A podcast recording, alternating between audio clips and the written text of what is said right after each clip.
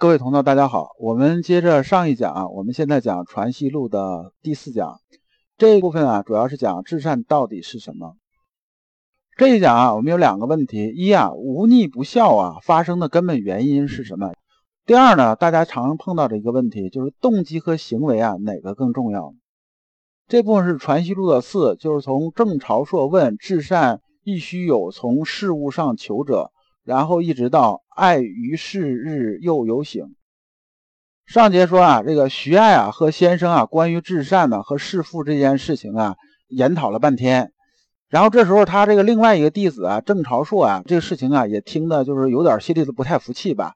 然后又过来也问问先生，问先生说啊，说至善亦须有从事物上求者。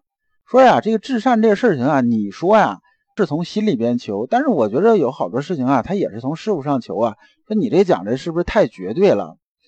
然后这个先生回答说：“我的理解啊，至善呢，只是啊从心上求，就是让心呢纯乎天理之极，让我们的心呢归附到这种赤子这种状态，那么就可以了。那你说啊，从事物上求，来，你举几个例子来，我听听。”曹硕接着说啊，咱们不说别的吧，咱就说事亲这件事情吧，就是尽孝这件事情吧。就是做这个温清定省这些事情啊，还有啊，怎么究竟怎么去奉养啊？我们需要求个适当。这适当是什么意思啊？适当在这里边就是最好这种道理，就达到这很完美、很 OK 这种状态。说我知道达到这种状态啊，才是至善的。所以啊，我们还得有啊学问思辨之功。学问思辨之功啊，这里边需要解释解释，什么是学问思辨之功呢？这是啊从《中庸》里边出来的，《中庸》第二十章。就是说，博学之、审问之、慎思之、明辨之、笃行之，讲的是这个意思。郑朝硕啊讲的核心的意思就是说啊，这些事情啊，你还得是说搞出来这么一个确定这种方案吧，否则的话，你这个说达到至善，就是光从心里面讲至善，这是不是差点意思？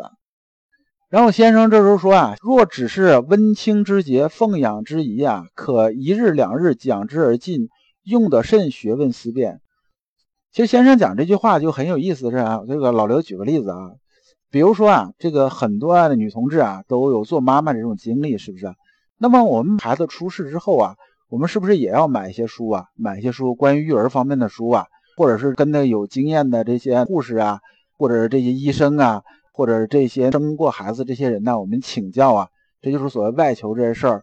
但是你核心呢，光靠这些书啊，光靠这些问别人的话。能把孩子真正养好吗？这显然呢，这是有问题的。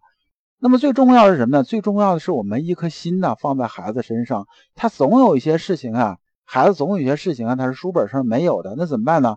我们心放到他身上的时候，他一有异动的时候啊，我们马上就开始想办法，竭尽所能啊，这样才能把孩子养好养大的。那么先生讲的意思是说啊，说关于侍亲这件事情啊。呃，或者说关于养小孩这件事情呢，那么有这么几本书啊，你几天呢，就是参加个培训班，几天你也就学完了，那还用得着这么做学问去这么费劲去搞吗？先生最后表达这个意思是说呢，关于啊像弑父这件事情啊，如果你心呐没有达到这个纯乎天理啊，没有把心呢真正放到上面，就是动机啊是这种很纯粹的这种动机的话。你很难做到什么呢？很难做到尽善尽美的。那也就是说啊，我按照制度来，我按照手册来，我按照流程来。OK，我把我的事情做了吗？我做了，但最后结果怎么样？结果很容易啊，会偏差出去的。我没见着哪个啊做母亲的人呢，带孩子的时候啊，完全按照这手册来，然后只要手册之内的规定的东西我都做，手册没规定的我就不管。这没有哪个母亲这么干的。那么呢，把心放到上面呢，这才是什么呢？就是学问思辨之功啊。也就是说，讲啊，精一的这种说法呀，就是我把心呢全放在孩子身上，或者全放在这老人家身上。这边讲的一个意思啊，还是上文讲那个无根之树啊，谈何生生不息呀？这个树啊，哪怕你这个枝叶啊搞得再好看呢，看着再光鲜。如果没有根呢，它是没有办法生生不息的，它没有办法啊，就是正向这种循环下去的。没有根的树啊，活不了多长时间，它就会枯萎掉的。而在这个事情里边呢，我们看啊，行为啊是可以证明的。就像别人不是给你这么一个工作的时候啊，你完全按照手册、按照流程、按照制度在做呀，你是做这个行为啊，我们大家都看到呢。但是呢，你心在没在这上面的时候啊，这结果是完全不一样的。心在没在这上面，这个动机啊，只有你自己知道，别人是没有办法证明出来的。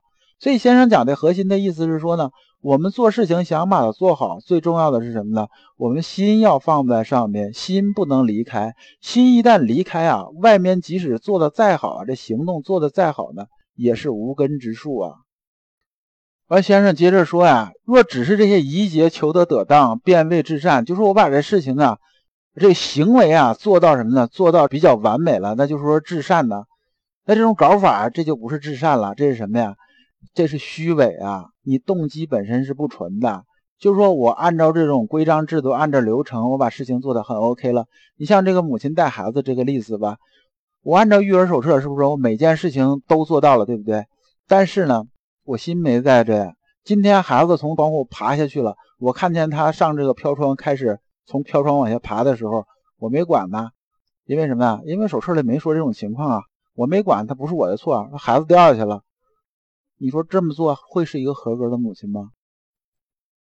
那么呢，我们只是说啊，按照这个行为，按照手册，按照流程啊，把这事情做好，那就跟戏子演戏啊，又有什么区别呢？那怎么可能这就是至善呢？这很浅显的道理嘛。于是啊，徐爱啊，听到先生啊和郑朝硕之间这种对话呢，徐爱觉得什么？觉得哎呀，我今天还是又有些进步，特别在心性修养上，我又有足够的这种进步。这讲就讲完了，我们下一讲啊讲知行合一的初步。下一讲因为文字内容比较多，为了方便大家听呢，我们把下一讲就是《传习录》第五讲，我们切成两部分来讲。感谢诸君。老刘所讲的都是老刘啊近二十年啊自己修心的一些心得和体会。老刘啊一直相信修身之道在于互相印证，同道为鉴，共同进步，是我们修身的这种必由之路。如果啊，诸位同道对老刘分享的内容比较感兴趣，愿意一起交流、聆听更多的分享，可以通过专辑介绍里边的联系方式联系老刘。今天的内容就到此结束，再次感谢诸君。